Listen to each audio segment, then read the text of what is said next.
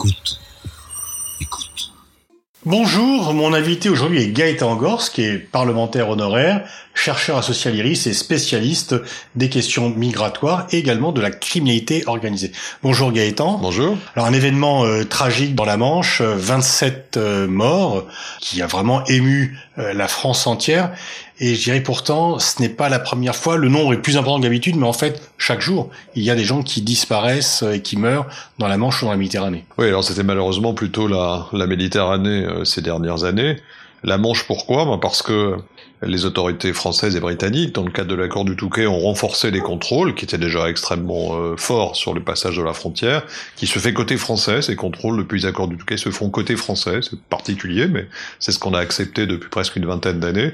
Et le renforcement des contrôles se traduit évidemment immanquablement par des tentatives un peu désespérées de, de franchissement de cette frontière par la mer dans des conditions euh, souvent extrêmement dangereuses, euh, évidemment très mal garanties par, par les passeurs avec les catastrophes qu'on a, qu'on a observées, mais qui ont tendance euh, à se répéter. On n'est pas aux chiffres ou aux milliers de morts qu'on peut observer en Méditerranée depuis plusieurs années, mais enfin on commence à avoir des, des données plus que préoccupantes avec, et c'est ce qui me frappe, une tendance néanmoins des pouvoirs publics à considérer que la réponse à ces questions, et c'est un élément de la réponse, mais c'est uniquement la lutte contre les passeurs et c'est la répression contre les, réseaux de passeurs, alors qu'évidemment, le problème a une dimension beaucoup plus large. Alors beaucoup plus large, qu'est-ce que l'on devrait faire?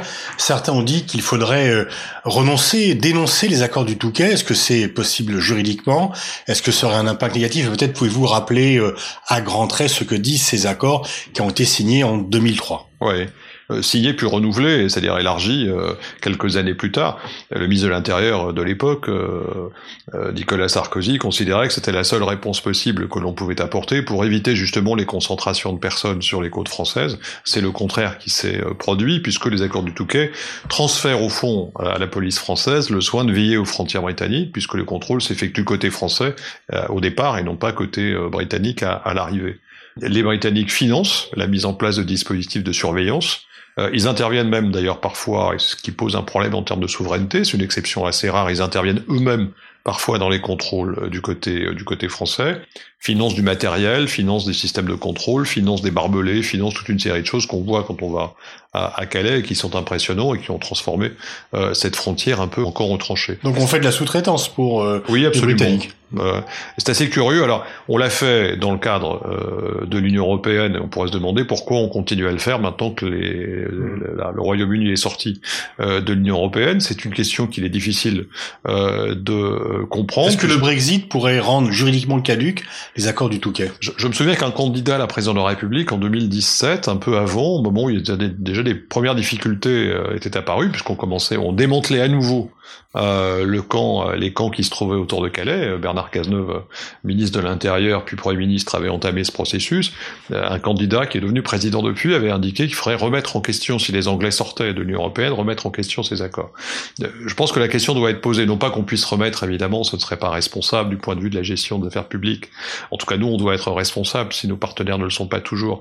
On ne peut pas remettre en question ces accords comme ça, s'inédier, euh, sans, sans, aucune, sans aucun examen. En revanche, exercer une pression sur le gouvernement britannique, en lui expliquant que nous ne pourrons pas maintenir ce degré de euh, surveillance et d'intervention s'ils ne font pas des efforts pour ouvrir des canaux d'accueil euh, en direction des, des, migrants qui, depuis leur sortie de l'Union européenne, ont été fermés. C'est-à-dire que Lorsqu'en 2017, par exemple, le camp de, les, camps ont été démantelés, notamment le camp de Calais, ce qu'on appelait la jungle, les Britanniques avaient accepté euh, d'accueillir un peu au compte-gouttes, mais enfin euh, les ressortissants, enfin les, les, migrants qui avaient déjà de la famille euh, au, au Royaume-Uni, notamment les enfants qui pouvaient être isolés, qui ont c'est 3000 personnes à peu près qui ont été accueillies dans ce cadre-là en quelques années, c'est pas grand-chose, mais aujourd'hui c'est plus personne.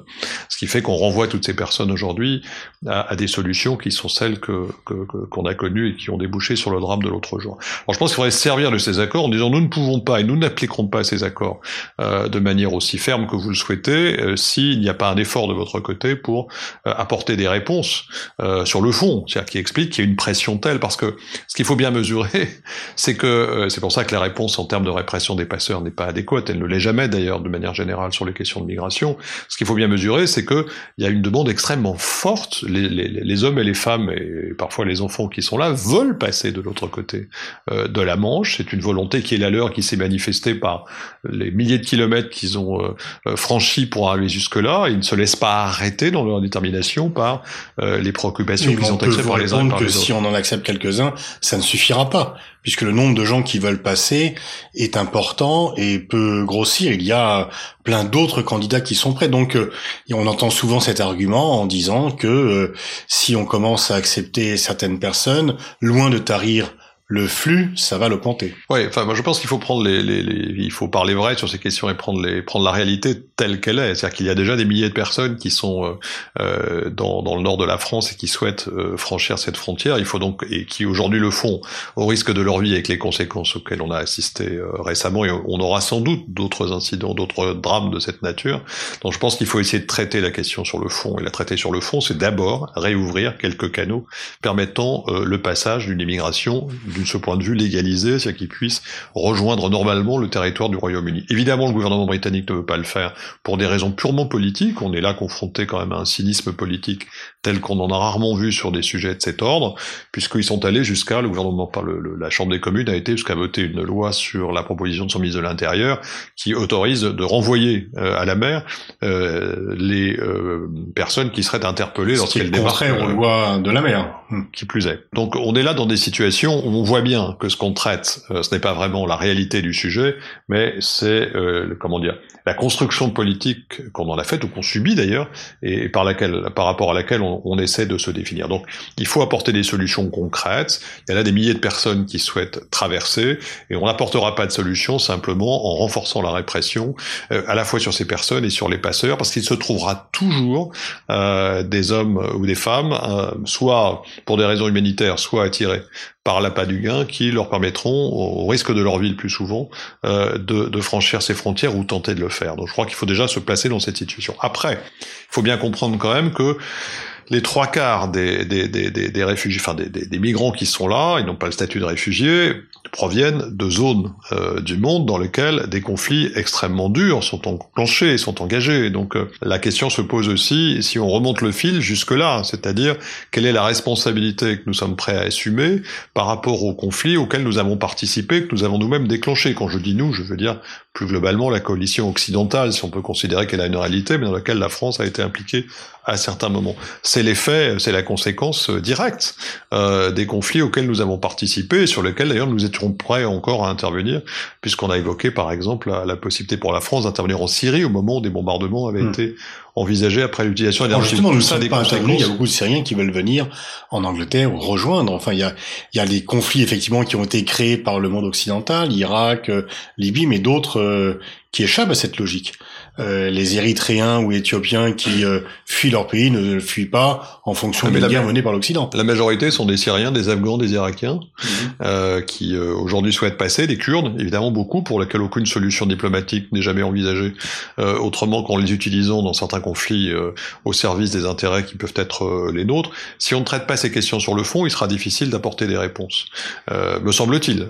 Oui, mais Gaëtan, tu sais bien que avant qu'on ait résolu la question syrienne, irakienne et libyenne, euh, il va y avoir des flux importants quand même. Pourquoi, j'emploie cet argument? C'est parce que je dis qu'il faut être cohérent. À partir du moment où on prend un certain nombre de décisions qui ont des conséquences immédiates en matière géopolitique et militaire hein, sur ces sur ces euh, terrains d'action, euh, il faut assumer des conséquences que cela produit. Il faut sentir une responsabilité. Je considère donc qu'au-delà de la crainte entretenue d'une immigration qui viendrait nous submerger, nous avons une responsabilité par rapport à des populations dont nous avons contribué à déstabiliser euh, la situation. À ça s'ajoute une responsabilité particulière du Royaume-Uni dans la mesure où s'il y a une demande forte pour le Royaume-Uni, c'est lié à deux choses. La première chose, c'est que très souvent, ces populations sont d'origine anglophone et par conséquent souhaitent rejoindre un marché du travail qui correspond plus à leurs critères culturels et, de langue. Et ensuite, parce que le Royaume-Uni aujourd'hui est confronté, du fait du Brexit, à une situation de pénurie de main-d'œuvre qui crée une demande de la part des employeurs britanniques qui se traduit aussi par la mise en place de réseaux sur lesquels les passeurs, évidemment, viennent se greffer. C'est-à-dire que tout cela n'est quand même pas une opération qui se fait de génération spontanée, c'est quand même le résultat de processus très complexes dans lequel nous sommes pour une part impliqués. On a quand même l'impression qu'on est fait face à une situation bloquée. Le drame a ému euh, beaucoup de personnes, mais peu avant, il y avait quand même une chasse aux réfugiés, les tentes qui étaient détruites, etc. Donc euh, ça fait une pression pour qu'ils partent. Euh, on voit, on a quand même du mal à voir. Alors bon, et si les Anglais en acceptaient un peu plus, mais est-ce que ça suffirait à régler le problème? Non, je pense pas qu'on le, le, problème. Alors, si on, prend plus, plus globalement le problème de la migration, euh, on a à peu près dans le monde aujourd'hui un peu moins de 300 millions de personnes qui sont considérées comme migrants, c'est-à-dire qui vivent dans un autre pays que le leur depuis plus d'un an grosso modo. On ne sait pas mesurer les flux, hein. on, peut donner ça le, le, nombre. Les flux on les mesure parce que les gouvernements ne donnent pas, à part les gouvernements européens, ne donnent pas les chiffres d'entrée et de sortie qui permettent de calculer exactement les flux de migration. Mais grosso modo, c'est cela. Sur ces, on va dire 300 millions pour aller vite, 30 millions sont dans une situation qui relève plus ou moins du statut de réfugié euh, et se présentent à nos frontières. Euh, Aujourd'hui, en moyenne, à peu près 300 000 qui peuvent être euh, conduits à entrer de manière euh, irrégulière sur le territoire ou accéder de manière irrégulière pour déposer demande d'asile. Donc on est quand même sur des... Alors on n'est plus dans la situation de 2015-2016, où évidemment ces chiffres étaient beaucoup plus importants, mais on est quand même sur des, des, des nombres qui restent... Euh, il faut les ramener à la réalité. La population euh, étrangère en, en Europe, c'est de l'ordre de, si on, on, élimine évidemment les, les, les, les, ressortissants de pays européens vivant dans un autre pays de l'Union européenne, c'est de l'ordre de 5% en moyenne, c'est à peu près de 7% pour la France, un peu plus en Allemagne, mais on est quand même sur des proportions qui sont relativement modestes. Il faut donc remettre cette question dans cette perspective. Mais pourtant qui ont des effets politique extrêmement important. Bien sûr, ça a des effets politiques importants parce qu'il y a évidemment une crainte euh, de voir ce mouvement s'accentuer et il a augmenté depuis une dizaine d'années. On n'a pas le moyen de mesurer les flux, mais on s'aperçoit tout de même que ce nombre de migrants que j'évoque a augmenté de près d'un tiers au cours des dernières années, c'est-à-dire depuis la, euh, la, la, reprise de l'activité après la crise de 2000-2009 qui avait interrompu ces mouvements. Il y a une reprise qui s'est à nouveau ralentie avec le confinement, mais c'est quand même une augmentation significative. On est sur un mouvement qui est estimé grosso modo par les spécialistes à 3% d'augmentation par an de ces flux aujourd'hui ce qui en valeur absolue n'est pas considérable, mais qui évidemment a des conséquences euh, directes sur l'équilibre des sociétés qui sont déjà elles déstabilisées, notamment la nôtre, par un chômage important, d'autres difficultés qui sont liées à la difficulté, à la euh, comment dire la, la difficulté à se projeter dans l'avenir, à imaginer ce que cet avenir va être, et donc ça alimente évidemment ces angoisses et ces craintes. Pour autant, l'essentiel de ce mouvement de migration que je décrivais est un mouvement qui est parfaitement intégré à l'économie mondiale. Euh, J'évoquais les 30 millions de réfugiés qui sont ceux sur lesquels évidemment les problèmes sont les plus vifs, mais pour l'essentiel la migration est un mouvement qui est parfaitement organisé et intégré par l'économie, c'est-à-dire que les migrants que je cite sont des gens qui, dans la plupart des pays où ils sont installés, notamment en Europe, mais aussi en Asie, puisque ce sont les deux pôles les plus importants et après les États-Unis, sont des gens qui sont parfaitement intégrés à l'économie nationale, aux économies de, de ces régions, et qui y participent. Le, problème qui suscite les interrogations et les craintes, c'est un problème qui se situe à la marge de ce mouvement général, mais ce que je veux dire par là, c'est que puisqu'il s'agit d'un mouvement général, qui de, mobilité des populations, euh, il faut bien comprendre que ce dont on a à traiter et qui suscite les interrogations et les angoisses est un phénomène presque périphérique au regard du mouvement qui s'exerce. On a tendance à confondre les migrations, à considérer que lorsqu'on parle de migration irrégulière, d'arrivée d'irréguliers, de réfugiés, on a réglé la question des flux migratoires. Non, ça c'est la partie, j'allais presque dire, marginale, périphérique d'un phénomène plus complet qui s'appelle la mondialisation et dans lequel les mouvements de population sont intégrés à une hauteur relativement limitée, 3 à 3,5% de la population mondiale, mais enfin un, phénomène qui a son existence parfaitement intégrée. Donc nous avons à traiter ces difficultés spécifiques liées notamment au désordre dans le monde qui sont euh, parfois provoqués par nos interventions et en règle générale liées hein, aux problèmes économiques, aux problèmes de la faim, aux problèmes de la situation militaire ou dictatoriale de certains États et pour lesquels nous n'avons plus les outils euh, appropriés. C'est-à-dire que la Convention de Genève, qui était au fond la seule réponse de 51 euh, qui peut être apportée à ces populations qui demandent une protection, ne correspond plus par sa définition à la réalité des phénomènes que nous avons à traiter, qui vont peut-être s'accentuer encore un peu avec le problème des migrations euh, environnementales.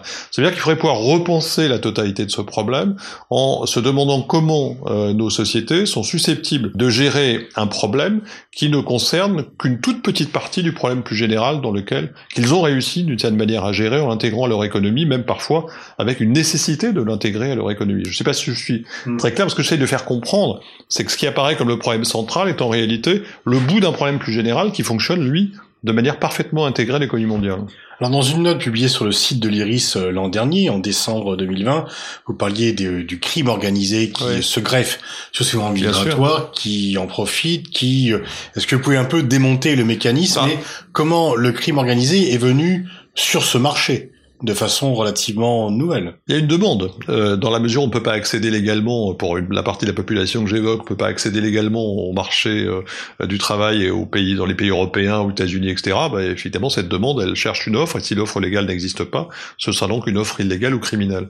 Donc évidemment, les réseaux euh, criminels qui sont, euh, par leur définition, le crime organisé avait un caractère polyvalent, la drogue, la traite d'êtres humains, euh, d'autres activités, s'est saisi de cette question et a notamment profité de l'opportunité qu'a représenté la crise migratoire des années 2015-2016 pour faire des profits conséquents. On estime grosso modo entre 7 et 9 milliards d'euros le produit retiré par ces réseaux criminels du trafic de migrants dans cette période pour les aider à franchir les frontières qu'ils essayaient. Au niveau mondial ou à niveau mondial, oui. Euh, vers au niveau mondial. C'est un montant considérable. Euh, le chiffre d'affaires grosso modo de la drogue est au alentour de 30 à 40 milliards. Donc le trafic d'êtres humains, finalement, le trafic de personnes. Alors c'est différent. Le trafic d'êtres humains rapporte beaucoup plus. Le trafic d'êtres humains, c'est alors que ça concerne beaucoup moins de personnes, rapporte beaucoup plus. Parce que le trafic d'êtres humains, c'est la différence de.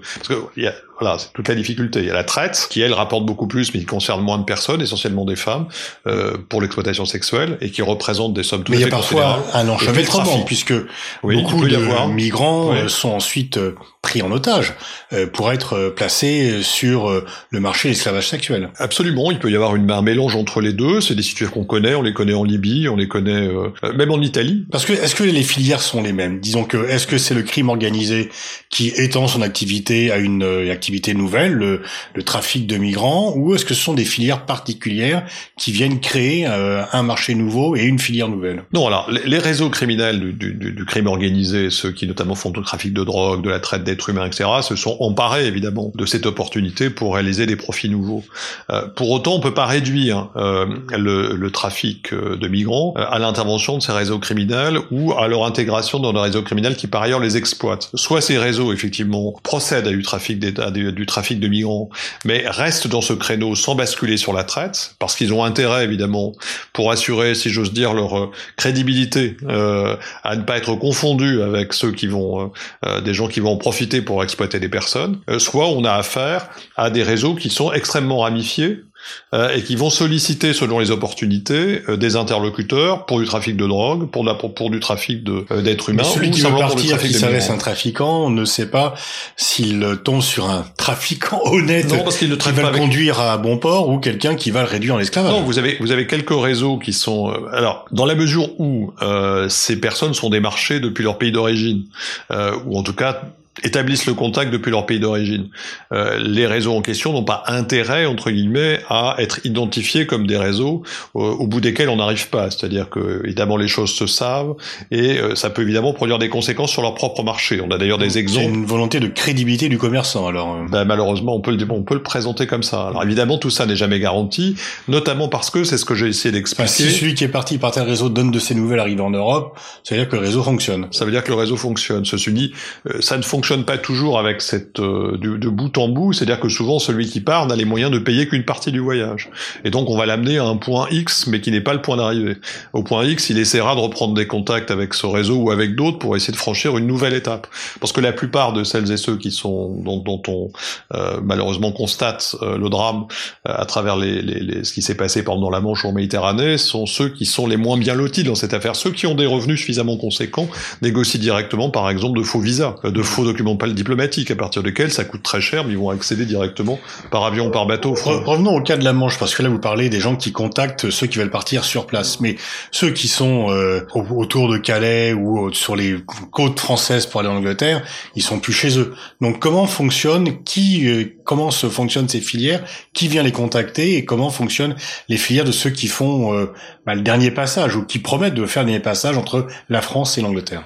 Alors c'est assez paradoxal parce que Certains donc sont au, au- à presque à la dernière étape d'un mouvement qui a été organisé depuis l'origine, donc qui euh, d'une certaine manière sont toujours en relation avec les passeurs avec lesquels ils ont travaillé, qui vont réaliser la dernière étape, mais beaucoup euh, sont plutôt dans la situation que j'indiquais, c'est-à-dire ont franchi une étape après l'autre en fonction des moyens qu'ils ont pu mobiliser, et quand ils arrivent à la frontière euh, anglaise, enfin quand ils sont euh, sur la, la côte de la Manche et qu'ils veulent passer de l'autre côté, ils cherchent une nouvelle solution et ils sont approchés par des réseaux qui peuvent être d'ailleurs soit des tout petits réseaux, il existe euh, parce que la demande s'adapte. Il existe des situations assez particulières dans lesquelles le propriétaire d'un bateau, euh, un pêcheur euh, britannique ou français, va se mettre en relation avec un garagiste qui a lui-même un camion qui va organiser euh, le départ. Et puis évidemment les gros outils et les grosses machines criminelles qui se disputent d'ailleurs en règle générale ces, ces migrants dans des conditions qu'on imagine assez épouvantables, parce que c'est un capital qui se dispute.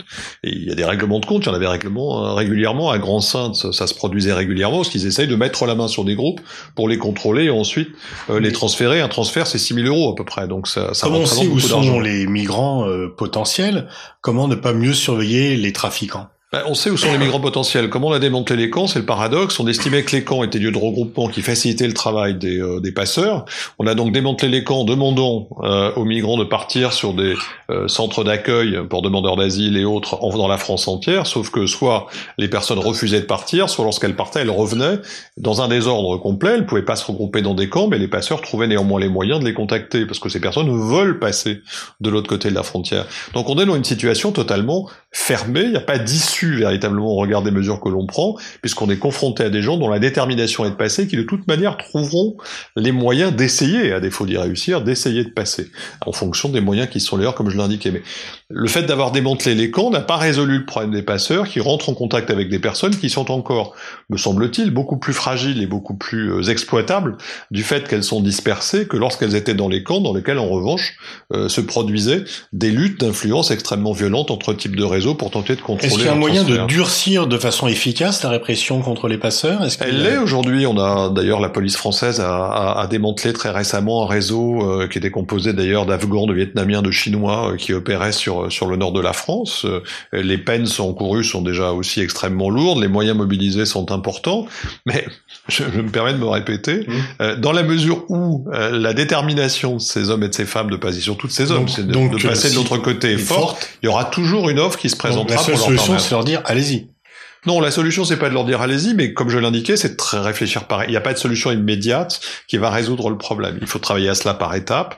La première étape, c'est, comme je l'ai indiqué, régler les problèmes humanitaires les plus importants, faire en sorte que celles et ceux qui sont attendus de l'autre côté, c'est-à-dire qui ont déjà une famille, ou bien qui sont des enfants, qui ont des parents, que la, la Grande-Bretagne fasse l'effort nécessaire euh, pour euh, opérer, euh, pour opérer. Mais sauf ces, que là, tant que Boris Johnson sera pour les pouvoir, autres, oui, ce sera très difficile à obtenir. C'est que il y, a, il y, a, aussi un principe de réalité qui peut finir par s'imposer.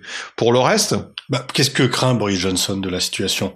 Une émotion de l'opinion publique, on l'accuse d'être euh, co-responsable, mais sinon il semble. Bah, il a fait la promesse de, il a fait la promesse de libérer entre guillemets la, la Grande-Bretagne de, de, de, travailleurs étrangers ou de candidats oui. étrangers au, au, travail qui viennent euh, euh, prendre le travail des Britanniques. Donc oui. Euh, il n'a pas envie de renoncer à cette. voilà. Donc il y a quand même assez peu. lié au Brexit. Il y a quand même assez peu d'espoir que la position britannique change. Oui, mais il y a aussi assez peu d'espoir qu'on arrive à résoudre la question des migrants de manière générale dans les quelques mois, quelques années qui viennent. C'est un problème. Donc, donc on est face à une impasse. Ça y ressemble, ce qui veut dire que si on en prend conscience, on va peut-être commencer à réfléchir à des issues qui ne sont pas celles qu'on privilégie, c'est-à-dire qui consistent à euh, manier le bâton en disant vous allez voir par la répression des passeurs. Est-ce que les 27 sont unis sur ce point-là, ou est-ce que les 26 se disent c'est à la France de se démerder? Les membres de l'Union européenne sont en train, en cours de discussion pour revoir à la fois Dublin sur le droit d'asile et Schengen sur la circulation. Ça fait plusieurs fois que des propositions sont mises sur la table. La Commission vient d'en remettre sur la table d'ailleurs sur Schengen. On verra bien sur quoi tout ça débouche. Ça paraît extrêmement difficile d'arriver à un accord puisque tout le monde se surveille un peu et tient un discours à l'intention de son opinion publique qui n'est pas forcément facile à concilier avec celui du voisin. Il y a peu de chances qu'on avance très très loin. Emmanuel Macron a fait un de ses objectifs de la présidence française, on verra vers quoi tout cela peut aller, mais je pense que la, la seule issue, enfin la seule issue, la, la, il faut imaginer une évolution, une, une, comment dire, un aménagement progressif des problèmes dont on parle. La seule façon de traiter ces questions, c'est d'arriver à les regarder en face, se dire que l'on a, comme je l'indiquais, un problème qui est à la marge d'un phénomène plus large de mouvement de population dans le monde, que ce problème est lié à ce que les règles d'accès à nos marchés du travail sont bloquées. Il faut donc se poser la question de savoir pourquoi elles le sont, si elles doivent le rester, si elles doivent le rester, quelles sont les réponses que l'on apporte dans les pays dans lesquels ces mouvements s'opèrent. On a, on a beaucoup critiqué, moi je trouve que ça va plutôt dans la bonne direction, les décisions de l'Union Européenne consistant à négocier en direct avec les États d'origine ou les États de passage, les conditions à partir desquelles on peut éviter. Mais oui, parce que bah, je préfère que les gens, pardon, mais je, je le dis même euh, indépendamment de toute considération humainement, que les gens soient en Turquie dans les conditions où ils se trouvent, qui ne sont pas si mauvaises, même si évidemment on souhaiterait pas les partager, mais enfin on regarde ce que peuvent vivre les réfugiés dans d'autres situations, elles ne sont pas si mauvaises, que de les voir traverser les océans ou les mers, avec les risques que ça représente pour leur vie. Donc de la même manière qu'on peut espérer qu'à l'origine, au point de départ de ces pays, au Niger ou ailleurs, euh, des discussions soient engagées entre l'Union européenne et les États pour permettre d'apporter des réponses à des situations, notamment locales, euh, qui ne vivent plus que du trafic. Si vous allez en certaines villes, effectivement, de, euh, de la zone subsaharienne, vous avez des villes qui ne vivent que du trafic, c'est-à-dire que l'économie locale est alimentée par le début du trafic et par le départ de migration. Si on n'apporte pas de solution à ça, c'est-à-dire si on ne trouve pas de substitut à cette économie-là, il n'y a aucune raison que le mouvement, que le mouvement s'arrête. Merci Gaëtan pour ces explications pédagogiques sur les relations entre le crime organisé et notamment sur cette problématique des mouvements migratoires. Merci beaucoup.